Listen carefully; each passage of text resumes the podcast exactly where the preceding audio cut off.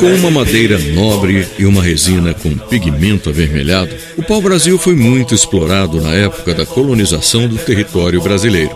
Por um decreto de 1978, tornou-se a árvore oficial do país. E para lembrar a importância dessa espécie típica da Mata Atlântica na nossa história, no dia 3 de maio é celebrado o Dia Nacional do Pau-Brasil.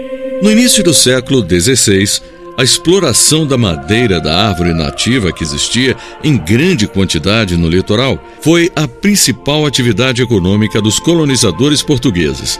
Além de ser empregada na construção civil e naval, os comerciantes também usavam o corante extraído da resina do pau-brasil para tingir tecidos e fabricar tintas para escrita. Nos anos de 1800, a madeira, também conhecida como Pernambuco no exterior, passou a ser usada para a confecção de arcos de violino.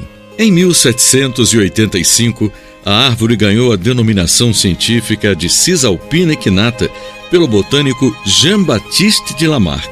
Mas em 2016 foi rebatizada de pau Brasília equinata, depois de um estudo de sequenciamento genético da planta típica da Mata Atlântica. Desde 1992, a árvore pau-brasil é considerada espécie da flora brasileira ameaçada de extinção.